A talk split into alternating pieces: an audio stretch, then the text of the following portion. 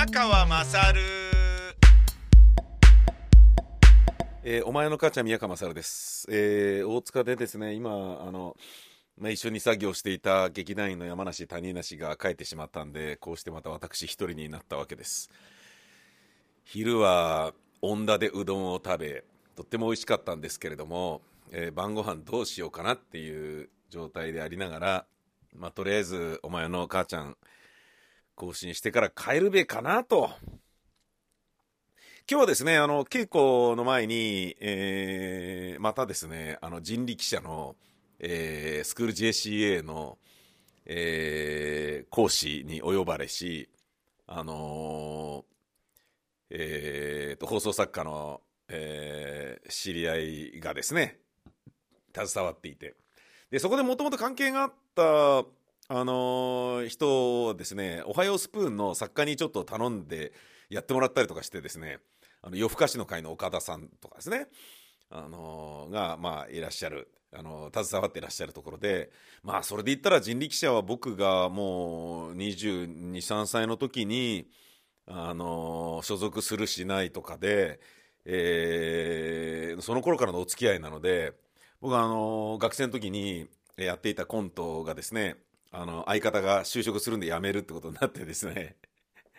で、あの、ああ、じゃあダメだな、つって。あの、どんなに面白いやつでもちゃんとこう、コンビでね、あの、ちゃんと、営業回れるやつじゃないとうちは入れられないんだよな、つって。ああ、そうっすか、つって。あの、テレビのレギュラーがあるんですけど、うん、でもダメなんだよね、つって。もうね、厳しい事務所でしたよ。あの、今思えばね、まあ、あの、考えてみれば当たり前のことなんですけど、で、まあそこに、あの、午前中行って、で、午後に、あの、稽古来て、で、その稽古終わって、あのーとある、えー演劇の中の、えーと、ちょっとですね、声優さんにちょっとご協力いただくシーンがあってですね、あの、声の出演を女性の方にお願いしたんですけれどもね。で、それの収録を終えて、あのもうね、ダメですね。ちょっとあのーまあ、中年童貞の物語ですから、えー中年童貞の妄想の中で、あの、いろんなことが起きる、まあまあ、いろんなでもないな。まあ、ある程度のことが起きるとするならば、その中の、あの、セリフとかを、もう、童貞、中年童貞の童貞の夢を叶えるような妄想なわけですから、大体ね、あのー演劇っていうのはね、そういうものなんじゃないかなと思ってるところもあって、でそうやって考えるとラジオもそうなんじゃないかなって思っているのが、えっ、と、代弁をすると。これ前にね、TBS ラジオのなんかの特番で僕は喋りましたけど、日常的に言えないことを我々パーソナリティは代弁するっていう、あの、責務を担っているんじゃないのって俺は勝手に思っていますっていう、馬鹿げた論を、えーぶち上げたんですけれども、あのー例えばおっぱい触りたいとかね、愛人欲しいとか、すいません、指突っ込ませてもらっていいですかとかね、グラビアアイドルいたら、すいません、あの、ちょっとおっぱい触らせていただきたいんですけど、とかね。あの、やりてーとかね、そんなようなことっていうのは、あの、あったところで、誰も言えない、本人には絶対言えないと思うんですよね。それを言って、あのー相手がね、激高しないのであるならば、言って、多少はにかんだり、恥ずかしがられたり、ふざけんなっていうふうな対応をされたりとしても、あの、言えるんであればそれ言って、えーつまりみんなそれ思ってるわけだから、グラビアアイドル見てね。グラビアアイドルのね、美しいおっぱいを見て、おっぱい触りたくねえって思ってる男子が全員ってことは絶対ないじゃないですか。できることなら触りたいと思いますよ。触っていいと言われるならば。ね僕もそうですもの。ね、何度もいろいろおあのお仕事した方とかでも、いや、触っていいですよって言われたら、すいません、じゃあちょっと触らせてもらっていいですかって、ならね、そらね、うん。もうグラビアアイドルじゃなくても、どんな女性でも触っていいですよって言われたら、あ、すいません、じゃあ、つって、ね、大抵の場合になると思うんですよね。あのーまあ、一部の人を除いてね、なんだよ、一部って。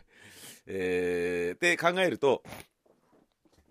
あのーそのね、えーおっぱい触りたいとかね、愛人欲しいとか、そういうような日常的にみんなが頭では思ってるけど口に絶対出さない、出したら犯罪でしょとか、えー大変なことになるでしょっていうようなことを逆に言える立場の人間が作品の中で、番組の中で、えー代弁して差し上げるっていう、そういうことで、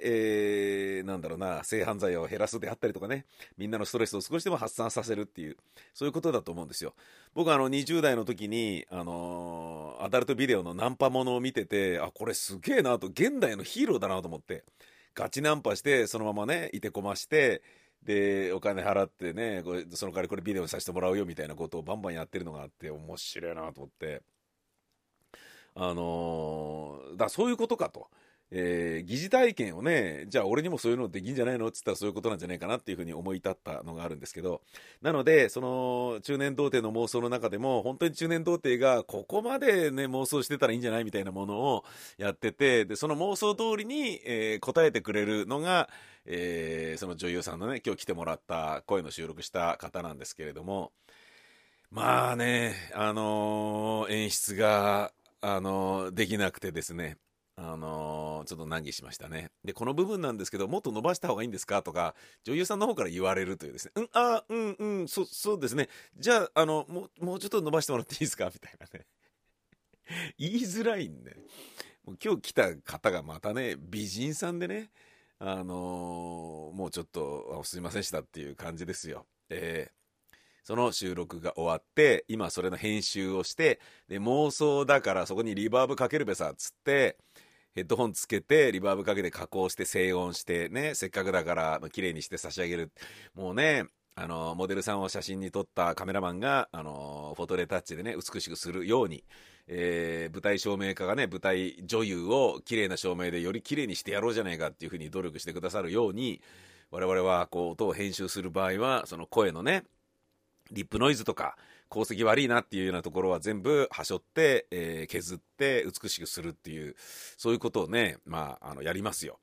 えー、ということは、ものすごい細かいとこまで聞いてるんですね。聞きまくった挙句、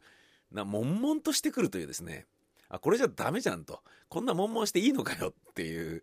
えー、ふうに思い、あのー、ちょっと自分を律するために、あの、スクエアな自分にね、こう、立ち位置をね、プリセットするためにこうやって録音してるっていう、そういう次第です。いや、びっくりしたなあの、まあ、ここでご紹介できないんですけどね。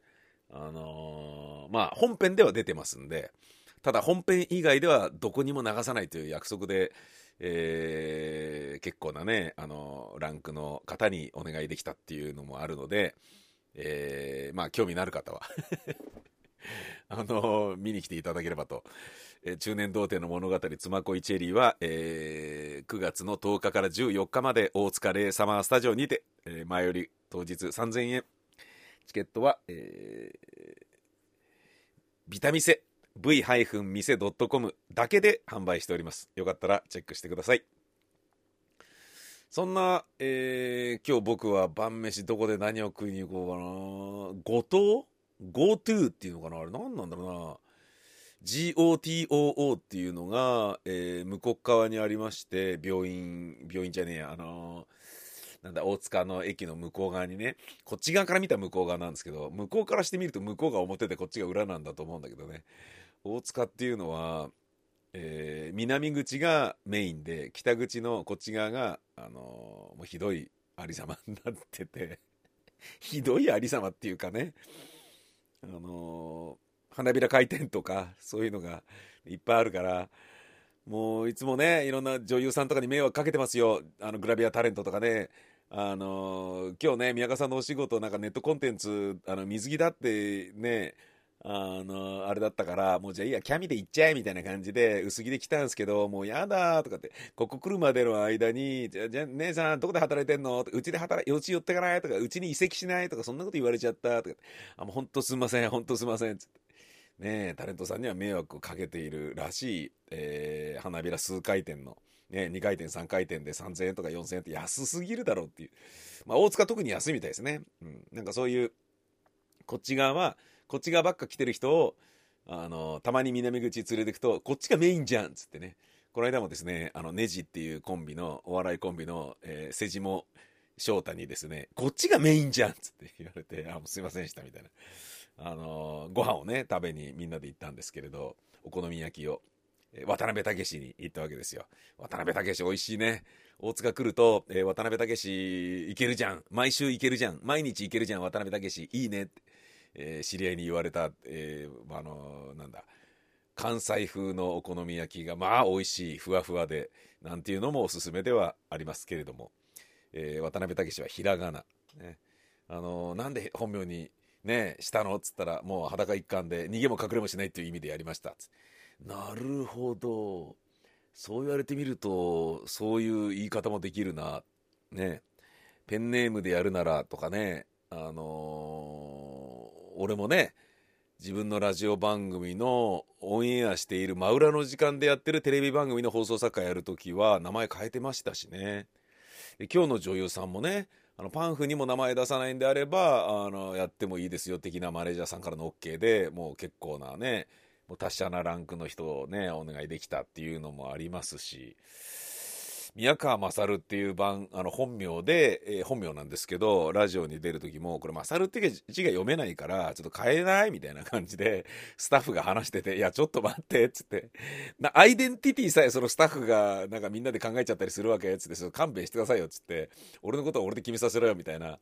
そんなことをですね、あの、20年ぐらい前にやり取りした覚えがありますね。まあ、表方ってのはそういうものなのかもしれないし、名前も符号なので、ね。それによって売れる売れないであるならばスタッフが勝手に変えようっていう提案してもねあのそうですかっていうふうに話を聞かなきゃいけないところはあるのかもしれないね。あのー、ね、えー、あの方が、えー、やりま、やりまくり三助でしたっけ？有馬栗之助でしたっけ？なんかね、NHK でその名前が出せないっつってね、名前を変えた俳優さんがいますね。有名な俳優さんがね。面白いなと思うよね。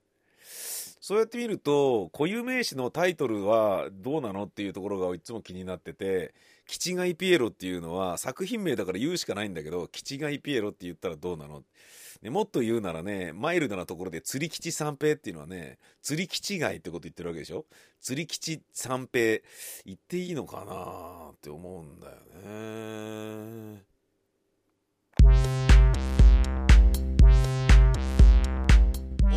母ちゃん宮川勝。